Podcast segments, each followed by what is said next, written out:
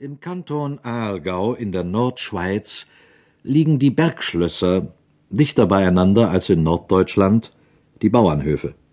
Jeder Berggipfel, jeder Vorsprung des Gebirges ist von einem alten Schloss oder doch wenigstens von einer alten Ruine gekrönt. Von einem Schloss aus kann man mit einem halbwegs guten Fernrohr immer zwei oder drei anderen zu den Söllerfenstern hineinsehen. Im Umkreis von wenigen Meilen liegen da beieinander Wildegg, Habsburg, Bruneck, Kastellen, Wildenstein, Lenzburg, Liebegg und Hallwül. Das Schloss Lenzburg hatte mein Vater gekauft, als ich acht Jahre alt war. Das Städtchen Lenzburg hat aber außer seinem alten hohen Schloss noch eine andere, weniger erfreuliche Merkwürdigkeit. Es ist die nach neuestem amerikanischem Muster erbaute kantonale Strafanstalt.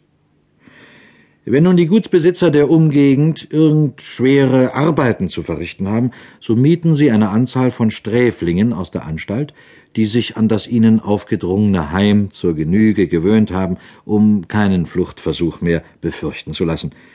Unter diesen Arbeitern finden sich nicht selten schwere Verbrecher. Im Jahre 1876 war bei uns zu Hause dicht unter den Schlossfelsen ein großes Stück Matte abgerutscht und hatte die halbe Straße verschüttet. Es mussten zwanzig Fuß tiefe Dohlen und Senklöcher angelegt werden, um das Grundstück zu entwässern. Mein Vater wandte sich an den Strafhausdirektor, der ihm eine Anzahl seiner Zöglinge für die Arbeiten zur Verfügung stellte. Ein Aufseher aus der Anstalt begleitete sie.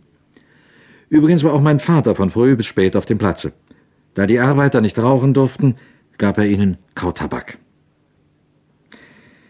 Eines Tages handelte es sich um eine lange Bleiröhre, die im Städtchen unten gekauft werden sollte. Mein Vater nahm einen der Sträflinge mit.